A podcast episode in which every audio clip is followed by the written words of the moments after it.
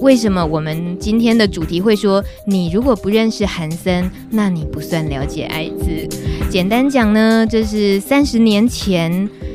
一九八四年，台湾发现第一例艾滋病患是外籍过境旅客。那这么多年来，其实感染者们还有关心艾滋社群的朋友，用生命、用泪水一起在写台湾的艾滋历史。这些过程里面，就是有一个这么重要的名字——韩森，他活生生的现在坐在我面前。如果对很多朋友们在感染 HIV 的初期都会说：“糟糕了，我还能活多久？”一直到现在，他都还有人会担心说，我是不是很快就会死掉？那么今天这一集韩森的声音，大家一定要好好的烙印在心里，因为三十年了。其实本来他也以为自己只有几个月能活，当年他才十七岁耶。不过呢，他挺过来了，目前应该算是年资最长、感染年资最长的纪录保持人吧。Hello，韩森，是不是？你来告诉我们答案。呃，呃，我所认识的，大家大家好，我是韩森哈。那呃，我所认识比我久的大，好像已经没听过了，哦、都一个个过世了。嗯嗯，嗯你那时候算是。台湾发现第一例呃艾滋病患是一九八四年，那你是隔两年之后，是一九八六，你一九八六年确诊感染，那么呃等于是所有台台湾后来发生的比较早期感染的人，其实你可能多少也都会认识，对不对？呃，我们认识，但因为那个时候没有药物嘛，嗯、所以我们也陪伴好多的呃朋友们、嗯、呃一路走过来，对，然后有的已经过世了。嗯所以我，我我这个有点残忍的在追究说，韩森，那你现在是记录保持人哦？他还他还带着谦虚，应该不是，但事实上很可能就是。嗯、我们希望大家一起来破纪录，就持续的继续的破纪录，是是而且这个希望是越来越大的了嘛。嗯，而且现在药很好，对，对，对，最近又又有一个药要进来了。哦，是什么？呃，我不知道名字，但我有听说了，听说要已经进来了，对。哦可是，对于一听到新药，嗯、就你而言，你的情况来讲，对你来讲有影响吗？呃，其实我觉得，因为我们是呃经过那种没有药物，嗯，一直到有药物，然后一直到药物越来越越越越好，嗯，副作用也越来越少的的一个历程嘛，哈。对我来说，有新药就代表有一个希望，嗯，对，因为以前我们曾经喊过一个口号，叫做“好的医疗品质等于好的生命”。哦，有过这个口号是吧？嗯、是的，是的。听起来很心酸，可见当时医疗品质多差，是非常差。对，你们都用自己的身体这一路撑过来，非常谢谢韩森今天、嗯、呃能够到路德知音来。我们呢把这个艾滋周报呢赶紧关心完之后，我们还有好多好多话想跟韩森聊。今天邀请韩森当我们的知音，陪伴所有的知音。他身为台湾第一位公开站出来为感染者发声的艾滋感染者，在十九年前，韩森就已经结合了感染者们的力量，还有立委的力量了。将反歧视与保障基本权益法案列入艾滋防治条例当中，而十九年后的今天，很高兴我们刚刚听到了主播放鞭炮，在庆祝的这是的就是最新的艾滋条例修法也三读通过了。这些日子以来，其实民间团体、呃这些艾滋团体还有工作人员组成的修法盟太辛苦了，我们非常感谢他。那么韩森也是完全的随时在关注修法的这个整个细节，嗯、呃。今天应该真的是让人既不舍，然后但是又又高高兴的日子，对不对？很值得纪念。我们要特别记得今天一月二十号。是是。对于艾滋呃修法这件事情，你太强了。你十九年前那时候也不过二十几岁，对，对，那你就已经结合了大家的力量，然后想要去去触碰到法律这个层面的东西，嗯，怎么？那时候你还记得你那时候是哪里来的整个 power？我我我我讲一个，我当时要进呃，因为我们已经修了，有一就像现在一样有民间版的，嗯、就要托托付给一个立委，然后另外一个就是呃那个行政院版的嘛啊，对，然后那时候我记得我第一次要进去，然后进到立法院的第一次的的一读的时候，有一个。很非常的冲突，因为那是我第一次要碰法律的问题，嗯、然后又要在这么多的朱呃朱立伟的当中哈、哦，去去谈一作为一个感染者我们要面临的问题。对、嗯、我那时候非常的紧张，因为我很怕媒体会怎么来报道？对，那那呃，我当时只有一个状一个态度，就是说我虽然害怕，可是我要勇敢要讲，然后我要告诉他们，嗯、这个我们跟一般人是一样，我们要得到。呃，公平的对待，所以在法律里面有很多的是歧视的条文的，嗯、所以像过去我们的条文里面就有特别提到说，隐瞒而与他人发发呃隐瞒而与他人猥亵、奸淫等行为者就要判刑。嗯哼，这个这个太广了嘛，奸淫、隐瞒、奸淫，然后。对对，意图接引，然后另外又是啊，这这些字面上光是看都知道充满了歧视，对，不平等，对，会让感染者就觉得自己是一个罪犯。嗯，那我觉得这是一个非常不公平的对待。但是在那个十十几年前的那个状况，就是因为呃当时的当时的文化背景跟社会，所以我们当时我修的时候，呃，就呃呃三读通过是沿用过去现在我们用的这个法律，哦、就是。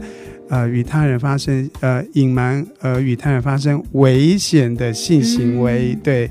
哦，字面上的修改是在那一次的修正之后。当然，我特别希望这个法不是在艾滋法里面，嗯、因为其实可以用其他的法。台湾目前有其他法可以处理，嗯，嘿，不一定要不一定这个法是根本不应该放在里面的。嗯你在二十几岁的时候是怎么样能够那么深刻的感觉到艾滋的族群受到那么不平等的对待？嗯，然后能够对于觉得法要从法律的这个层面着手。呃，我我讲我想就是因为因为我对法本来就不了解嘛，好、嗯，但是但是当我们在生活的时候，我们总是会有一种恐惧，好，因为呃媒体报道。我们是一个很负面的形象，然后再来就是又常常报道说，呃，什么死了很难看啊，活得很无辜，嗯、然后跟感跟别人发生性行为，你就要你就等于是犯罪了。这种东西无形中我们又有性的需求，然后无形中我们好像都在做一个犯罪的行为，嗯、那种恐惧感是非常的大的、嗯、啊。我记得在读你韩森的《艾滋岁月》这本书里面，嗯、你也。很很坦白，就是有提到关于医生们其实很容易就直接跟已经确诊的人说，你不可以再有性行为了。哇，这个现在应该不可能再听到这样的医生说这种话了，呃、应该吧？不会，好可怕哦，不会，对。就是这种要人家禁欲，而且在血气方刚的年纪，然后有一个医生，他他是。当然，他知道你的疾病，然后他说什么就等于是什么了，然后这种恐惧感太大了。我想，我想，医生他代表一种我们的医病关系的权威嘛，哈、嗯。当他提到说你不能做什么的时候，就仿佛好像一个一一道枷锁把你绑在那边啊。所以，其实我们呃，其实非常不公平的啊。嗯、对。然后在我们我自己年轻呃有有感染艾滋以后，当然在历程里面也有过。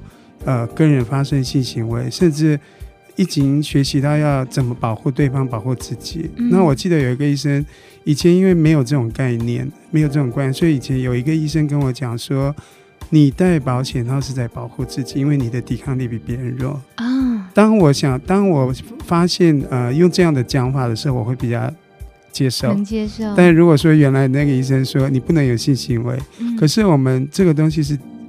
发生了就是会发生，但是怎么保护别人跟保护自己，嗯、那个是后面我们有一个很很长时间的学习。嗯，在呃以韩森你的状况来讲，我们今天听路德基因的好朋友们，我们应该都可以。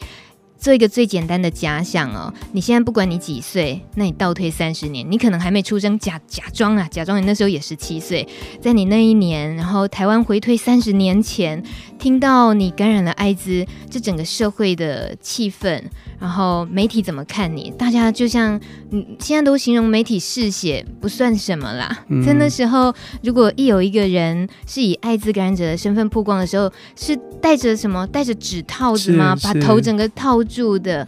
对，我我在看到你的书上，呃，提到你过往说，是不是那个一个感染者戴着头套这件事情，也是激发了你后来觉得是要站出来的？因为那个代表一种羞愧。羞愧，对，嗯，对，那个你戴一个指套挖两个洞，那个是代表一种羞愧，你无法呃见于别人，你是你是一个羞愧的一个地位，嗯，所以在我过过往的以后的采访，或者说激发我往前要做那个呃平权运动的时候，我就从来不戴套子，那、嗯、不戴不把脸遮起来。对，但是、呃、可以遮，但是就是说有限度，嗯、因为我们身体会告诉我们，嗯、我们可以接受什么范围的曝光。嗯、所以我是一步一步一直到到最后，是我可以很自由的，在一个信任的呃媒体的媒体或记者人当中，我可以自由的畅谈我自己的感受。嗯嗯，嗯那个愿意站出来畅谈感受。那个有多难啊？那一段路要看过韩资呃韩森的《爱滋岁月》这本书才知道那一段路有多难。嗯、呃，这一本书写的是二十七岁以前的你，对，呃，就是在初期感染的那一段历程，也包括你成立了一些艾滋社群的经历。其实让我印象很深刻的是，你十七岁那一年，嗯、就是感染的那一年，你自己一个人面对的这个状况。那台湾也不过是刚刚发生的这个有。呃呃，才初步了解艾滋是什么东西的情况，然后你几乎是用是在以等死的那种状态，你回到了故乡的那片山林，是。那片山林似乎就是救活了你，是 是，你在那里活了三个月，一个人生活了三个月，我我说的会很激动，是因为哦。我也到过那一片山林，呃、是托韩森的福带我们去走走他故乡那片山林。但那时候我完全不知道，原来韩森经历过这些。我要是知道的话，我我看那一片山林的树都不是那么一回事。那片山林现在依然都常常还是在你的生活里面吗？是是，我每个几乎每个礼拜都会放假就会回去。嗯哼，对，那那因为呃，爸父母亲呃父亲过父亲老了嘛，嗯、所以我。我还是会回去，嗯、那呃开始去认养哈，因为我过去是不太认养我原住民的身份哦。对认养为什么说是认养？就是我是原住民，但我不以为原住民为荣哦。好，那现在的话，我我我以原住民这个身份来看待我自己，嗯、看待那一座山。嗯，然后我我在那个时候生病那一段时间，确实那一个森林那一块土地。滋润我很多，嗯，那是我疗伤止痛的地方。嗯，那我有一阵子我回去的时候，我可仍然可以想到我当时在那片森林里面，我是多么的非常的需要自我对话，跟多么的孤单，嗯，跟难过。嗯，但是我需要有一个安身立命的地方，那个地方就变成了好像是疗我伤的一块土地，嗯，然后现在也是一样，是疗。我伤的一块土地，对。你现在也还是，我就觉得你常回去的话，不是触景伤情吗？呃，其实没有哎、欸，就说人不可能都那么那么顺遂嘛，哈、嗯。在逆境的时候，呃，退到一个呃，我记得我曾经看过一本书，他就讲到印第安人，他们有一块呃原住民有一块是他属于他自己的。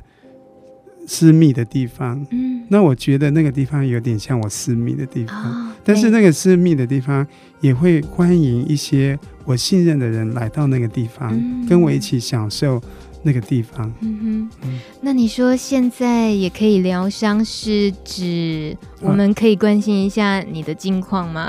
哦、没有好久不见，就是因为我在五年前，我的母亲跟姐姐他们隔两天过世。哦。对，所以啊、呃，所以嗯、呃，所以那个地方，呃，然后那时候我需要去陪伴我的父亲。嗯，好，那是一个，那是我认为比我感染艾滋更辛苦的年，更辛苦的历程。对，哦，对，因为呃，感染艾滋，那我的父母亲在旁边，嗯，我的亲人在旁边，可是我母亲跟姐姐过世，当时两个人过世的时候，是身边只有我爸。我爸那时候非常的脆弱，嗯、所以我需要的，所以我回到那个地方，是不断的告诉我自己，我身边是这么有那么多的人爱我。嗯，对，即便我的母亲跟我的姐姐过世了，可是他们还是在这里。嗯、对，那个那个伤，其实是一种很美好的伤，是一种。祝福的伤，并不是说，呃，他们他们伤害了我，并不是这样的。嗯，你提到妈妈跟姐姐，我都不知道，原来他们竟然是两天内离开，因为他们在你十七岁感染之后的那些年家人的力量对你来讲好重要，他们几乎就是随时都守着你，嗯、很担心你出事情。嗯，所以妈妈跟姐姐，呃，你家的家里的成员，其实，在瞬间就少掉了两位。对，嗯，这也是你很想跟大家分享。你说，对于一个感染者的这样子的生活里面，对于家庭吗？嗯、或者是说感情怎么样的寄托是很重要的，是对不对？对，就是就是我我回到我回到我的呃呃，我这十几年后来就回到回到呃。我的故乡，那一方面我要认养我自己原住民的身份，一方面我要开始回来跟我的家人住在一起。好，所以家人呃，家人对我是蛮重要的。好，那也有可能是伤害的缺的地方。好，但是我们要一一去面对。好，那那呃，我觉得就是不能遗憾，就是当有当就算你是一个艾滋感染者，可是。你还有家人，你还有亲亲朋好友，那我觉得要跟他们维持一个很亲密的关系，对，所以我觉得那样那是一个生命是很多样的，嗯，这也是对于很多朋友们会遭遇到的难题是一样的哦，就可能最终都是选择不跟家人说，是，可是跟家人毕竟是亲情。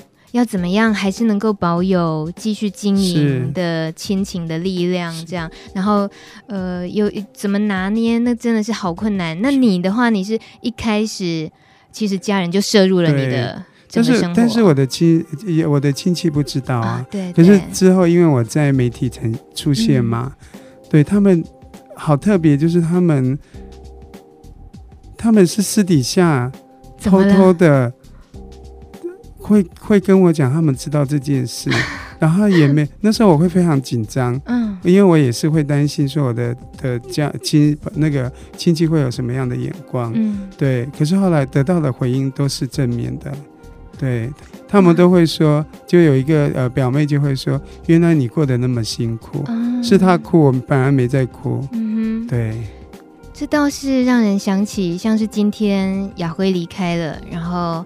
呃，韩森，你你可以跟我们在这里聊聊这三十年这一路，嗯，但是能够站出来的人又少了一位，是是。这个对于这么早之前第一位站出来的人，这位始祖 你来讲，嗯，你可以给我们这个社群的朋友们什么样的心理建设吗？嗯，我觉得，我觉得就是，嗯。我跟雅辉有一个有一些特质，就是我们很勇敢面对自己，嗯，然后另外的话就是我们，呃，我们尽量在我们的身边里面发挥影响力，好像他像比如他用呃爱滋抱抱，嗯，作为一个他向世人说话的方法，那我自己的话是透过一些社会运动来让世人看见我，对，我对我对社区的人来说，我会觉得说你身边如果有一些的。你如果有能力，可以去，呃，去做一些贡献。那个贡献不一定是跟艾滋有关，你都可以做，做你自己，嗯哼，表达你自己，然后好好的活出自己，好好的保持你的健康，对。好好的保持你的健康。既然你说这个最重要的，嗯、我们的留言板上 Face 他留言，他说看到你就像看到希望一样，可不可以请教一下你自己平常生活 养生方式？好，我我不过夜，不熬夜，不熬夜，我不熬夜，对。呃，那个标准是指几点要睡？就是说我十二点以前一定就床，哦，然后另外的话就是我吃东西是均衡，我不会特别挑，嗯，对，均衡的吃，不偏食，哦，对。然后另外的话，我适度运动，哎，就是爬山嘛，呃，都有，都有游泳啊，像我都会游泳啊，还有拉筋啊，哈。那以前我们还会用另类疗法，我喝过马尿，听说马尿有效，我就。别人有一个作家给我的尿，然后马尿从美国带来，然后我就喝了。为了治艾滋吗？对。你 你那时候还年轻吧？那时候没有药物。哦，对。对，所以什么方法我们都用过，但我是觉得还是现阶段，我是觉得另类疗法有它的好处。嗯。但是我觉得，如果是需要吃到西药的话，就是我们目前的抗艾滋病药物的话，就一定要吃。嗯。对，像我自己从。没有艾滋药物的时候，我我有看中医的习惯，啊哈，对对，我大概是第一个最早期用中医跟西医一起治疗的。这很冲突吧？会不会发生一些不好的？呃、西药西西医会觉得冲突，但中医会觉得是是还蛮好的。嗯哼嗯呃，那时候是因为你的感染，呃，那一年之后的，一直到十年后才出现鸡尾酒疗法。对，所以呃，等于是你是呃吃过那种一整天，可能就是一要。一只一只手整个抓的要的那么分量，呃、那么多。不止，而且还是分四次吃，所以就是有的是六个小时，有的是八个小时，所以变四次，嗯、四次。不像现在的话就是一次或两次，早晚吃嘛啊，对，现在也方便对吧。以前我们是每天要按闹钟，嗯哼，然后很害怕自己就是时间到了没有吃到，嗯，你到现在呢？你现在的状况吃？呃，吃药的状况，我现在是蛮好的，我就吃三种嘛，然后就早、嗯、早晚，所以我就是早上起来啊。呃呃，不对，我是吃一餐，对不起，我讲哦，你只吃一餐就可以了，对对，因为我还要吃那个呃其他那个慢性疾病的，像糖尿病的，嗯、所以我把它记记到一餐，应该是一餐而已。但听得出来这习惯非常好，就把它当成是每天的例行公事，它已经融入生活里面，所以也不要有太多心理的排斥感，会觉得那好很煎熬的。呃，我觉得刚开始吃的人会啦，因为还有另外一个层面是哈。呃，我我有观察，或我有我自己也有这种经验，就是我发现如果不吃药，会觉得自己没生病。哈？什么什么？如果不吃药，如果没有吃药，会觉得自己会觉得说自己跟一般人是一样的。这样感觉好像蛮好的，对，但是但是不太好。嗯，就是说，可是你没有吃药是 OK，那在身体状况之下没有，但是你一旦吃药了。就表示你需要用药物来控制你的身、你的健康、嗯、你的病毒、你的抵抗力才会越来越好。嗯，那我曾经有过，就是第一次我吃鸡尾酒疗法的时候，我吃了大概两年了，然后就有一个年轻的时候有这种心态，就说我看看会不会变好了。好，也我也有这样的状况。嗯，后来我把它停掉了，停掉以后停了多久？停大概两年后就发就开始，抵抗力就掉下来了。嗯，那两年后是什么样的时机点？两年后就是一直发烧，嗯，然后就送到医院，然后他们一问之下，就是我后来我变成一个不乖，哦、我就变成不乖的病人这样子。会、嗯、怎么样？他怎么样对待不乖的病人？在那时候，没有，我觉得就就是会受苦嘛，因为生病就是一种受苦，嗯、对。对，所以那也是你又发病的一次经历，对。我在看着你的呃这本关于你爱滋岁月的这本书的时候，发现你经历的每一个年份，每发生的一件事情，其实它都是一个独立的一集爱滋呃路德之音，都应该是一个完整的故事要去聊它的始末。嗯，呃，所以今天就简单的先呃带过一下，因为我们以后一定还有机会多聊聊。那么现在先。让哎，韩森休息一下，我们听一首歌曲，这是《Jesus to a Child》，是 George Michael 的歌。我知道信仰在韩森的这一、嗯、这一段岁月里面也扮演很重要的角色哦。我们待会儿可以聊聊信仰，但是我们也聊聊背叛这种东西，好不好？好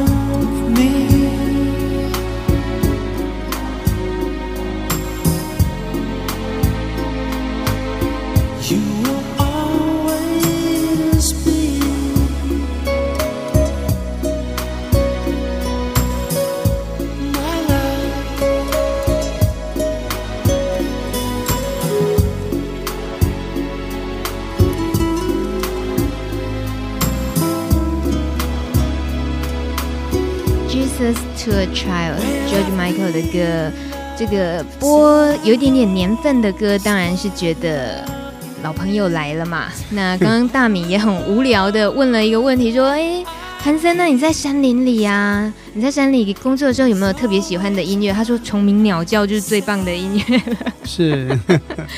那其实也说到真正。嗯生活中不用寄托于太多的声色享受的东西，嗯嗯、主要是来自于心里头的那种富足哦。是，你一我我当然相信你不是一直都这么这么富足，这么的踏实。嗯、但现在来讲的话，如果说关于讲到一个人跟信仰，就是关于信仰的话，那种需求，你看到的是什么？其实信仰一直是我在做呃爱之社会运动的养分。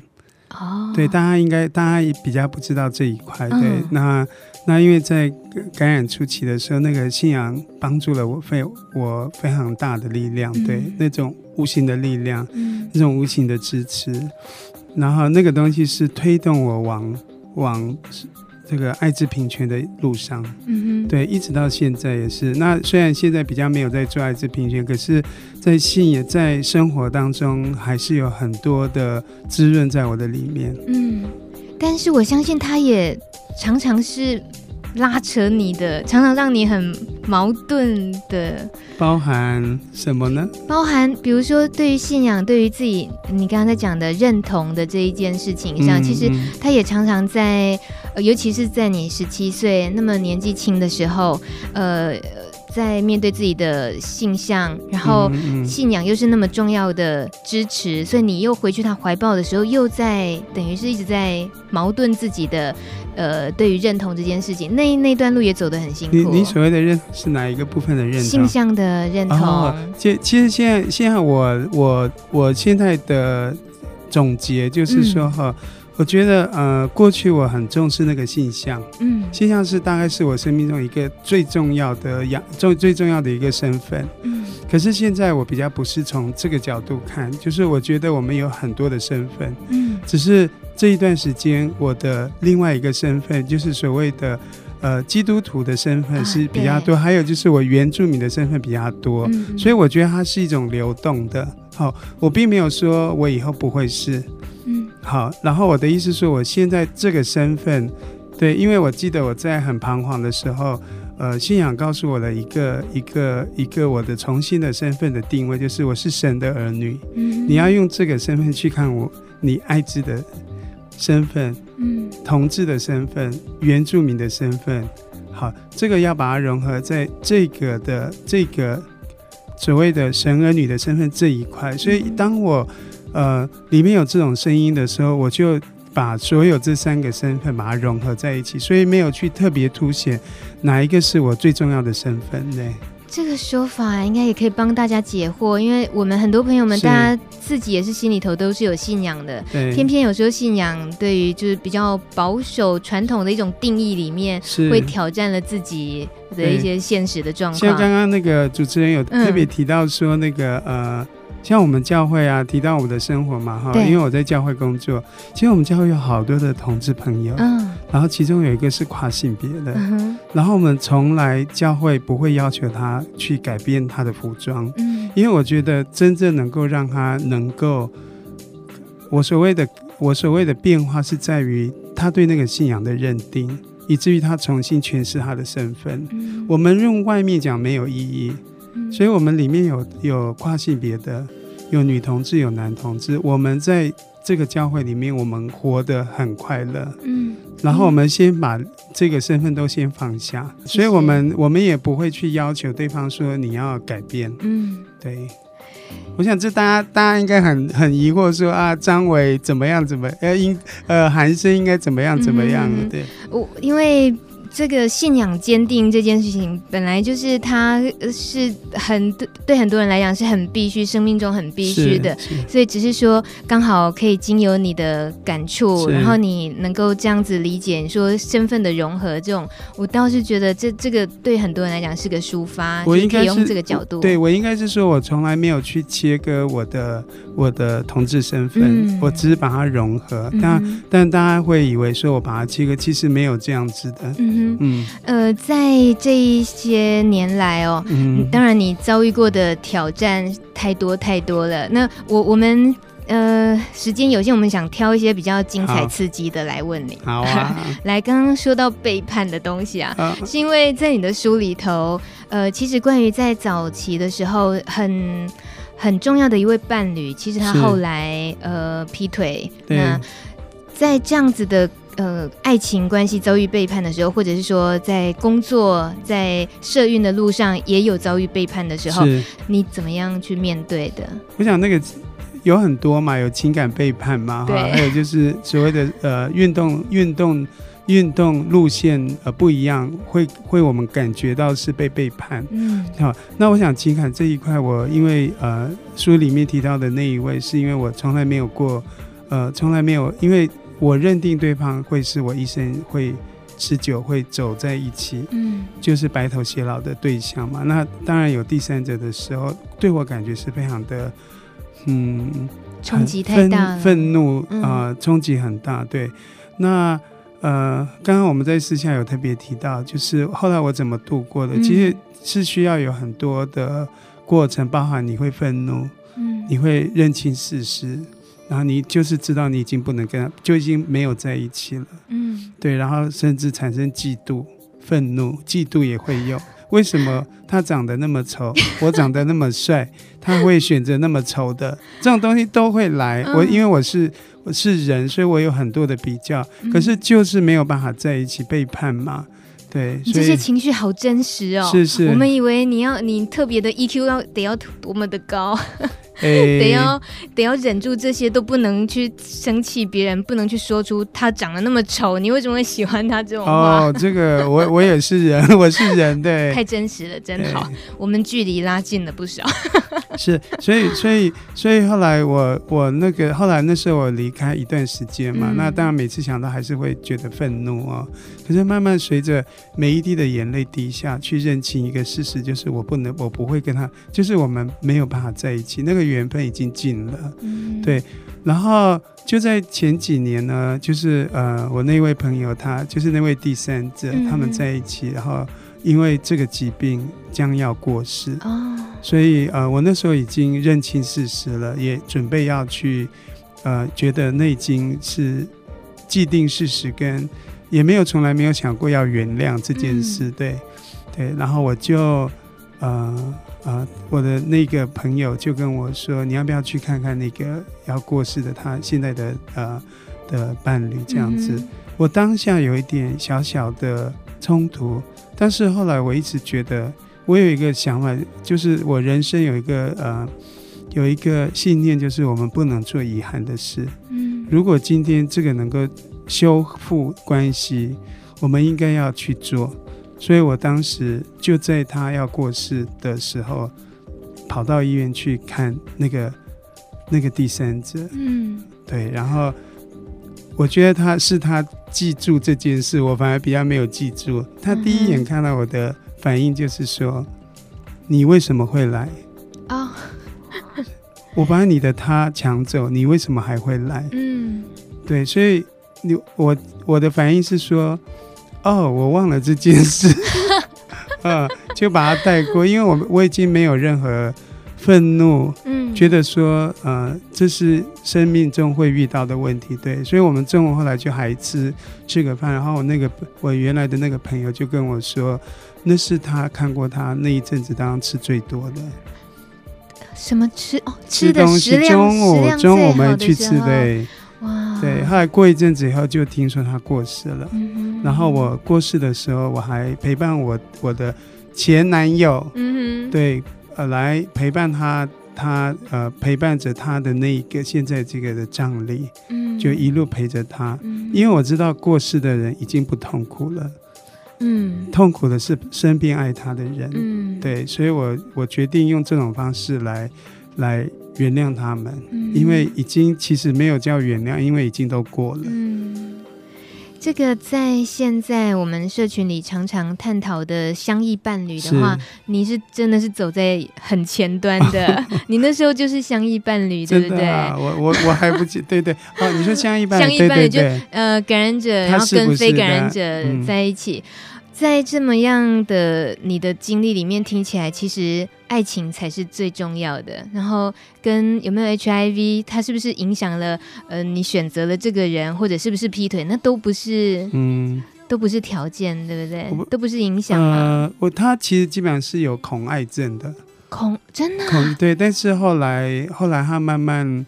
呃，慢慢接受我这个人，嗯、然后慢慢在爱滋这部分，就是等于我变他的老师。嗯、然后在那个年代，呃，当时我在在别的别的机构的时候，他就成为我非常非常棒的志工。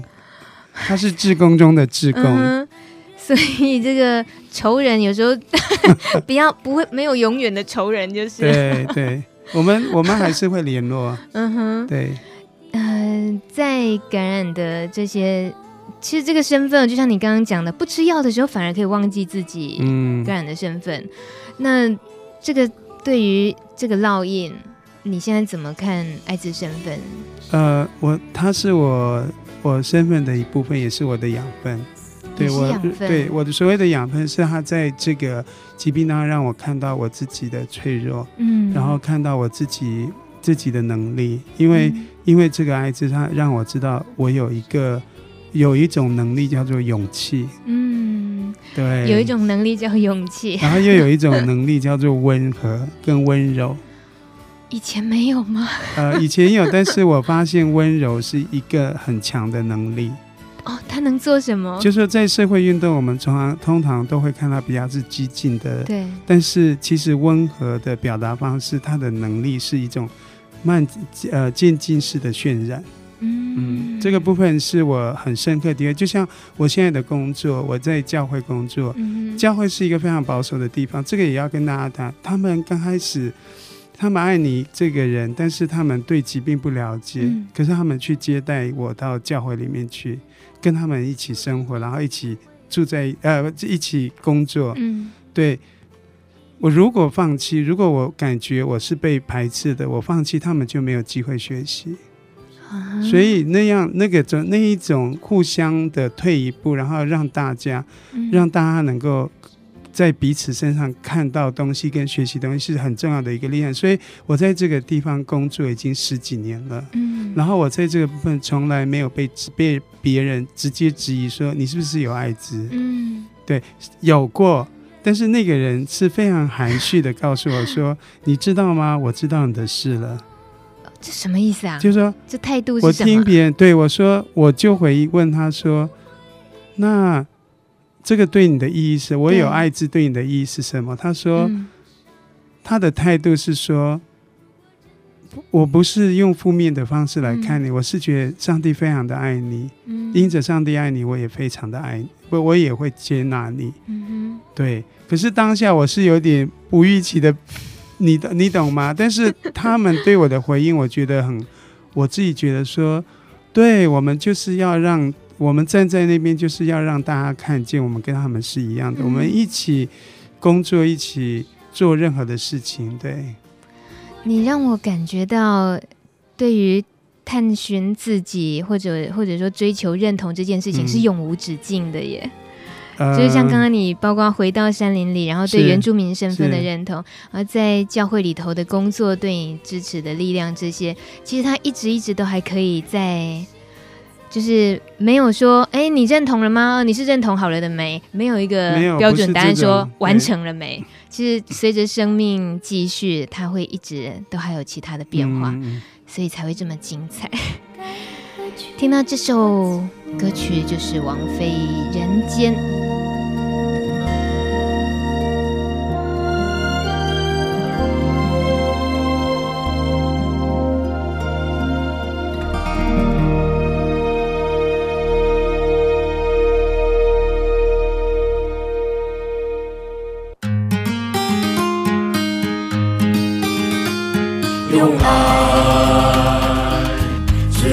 你我的生命，用心拉近你我的距离，停止艾滋，从我做起，不得学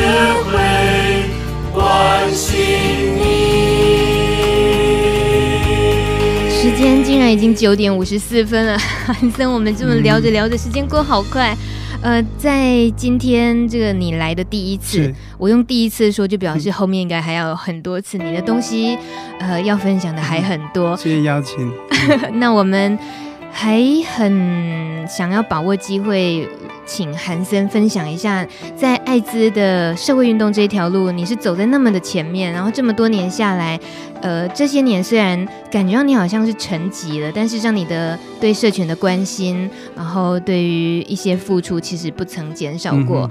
嗯、呃，以你现在的状况来看，现在社群就这么这么些年来的改变、嗯、进步也好，你还觉得有更值得期待的，希望能够多努力的方向有什么？是，我想我们蛮开心，就是现在蛮多的社区的人都出来，呃，在不同的方面来发声哈、嗯哦，来做事，但是。我有观察到另外一个族群哈，嗯、也是我们应该要多关心的。那呃，就是女性族群，女性感染者、呃、是吗？虽然我沉寂了一阵子，但是其实我并没有沉寂，嗯、就我还是在女性这一块有很多的女性感染的这一块有很多的很多的呃，去去去协助的部分。好像我自己每年每个月大概有一到两次都会到女监。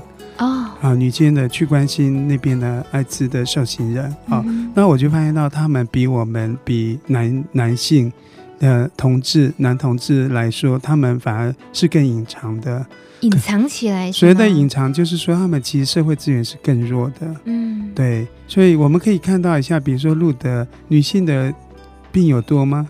对，相对的少很多，少非常多，对不对？嗯、我们更应该要鼓励，然后甚至鼓励这一这些的人，或者说在社区里面啊、哦，机构里面，可以多一点是跟女性有多一点的的的呃计划出来。嗯、好像像我知道在呃，在我去呃监狱的时候啊，就有一个女性被我影响，她以后就是要做女生的工作。对，他现在还在。还在潜藏当中，嗯、就不过他的先生是非常支持他的。嗯、哇，他的先生也支持他，是他先生好棒哦。先生不是感染者，嗯，相依伴侣啊，这个不用这些标签了。但重要的是他自己感受到了可以站出来的力量，是他想替这一群人说话。嗯、但是真是还是就是要有一个人带领，嗯、要有一两个人。对，嗯、那我们这些机构跟社区应该要帮助女性。这一块哈，可以能够呃早点起来，然后发声。嗯，在你说的他们的隐藏的那个部分，呃，是通常来自于什么压力比较多？呃呃，我想就是因为他们是女性嘛，女性在社会比较不容易发生。嗯、好，然后另外是呃，当他们又是艾滋，然后又是毒瘾的时候，嗯，毒瘾静脉的又是受刑的话，他们呃，就像我我关心到的是有三个。更弱势身份在艾滋里面是比较弱势的人，嗯、对，嗯，嗯，这是很好的期待。嗯、我们在路德之音里面确实很很少有机会听到女性朋友们的声音，只要自己愿意说出来，其实通常被听见之后，就比较容易有机会被理解，是，是才能够得到呃可能能得到的资源。嗯、这些韩森都是过来人了，你知道他们缺什么，嗯，所以你更想鼓励他们。啊、哦，好，这个时间已经最后一分钟，韩森，谢谢你，不客气。全世界啊、哦，为了艾滋的防治而努力的人都期待 HIV 病毒有消失的一天。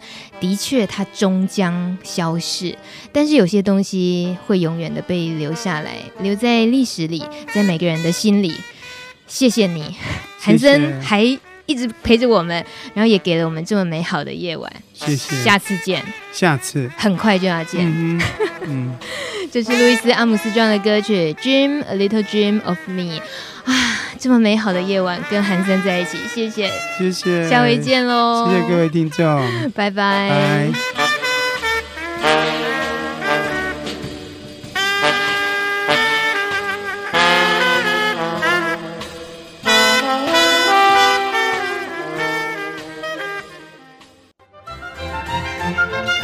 节目由路德协会制作，中华电信协助播出。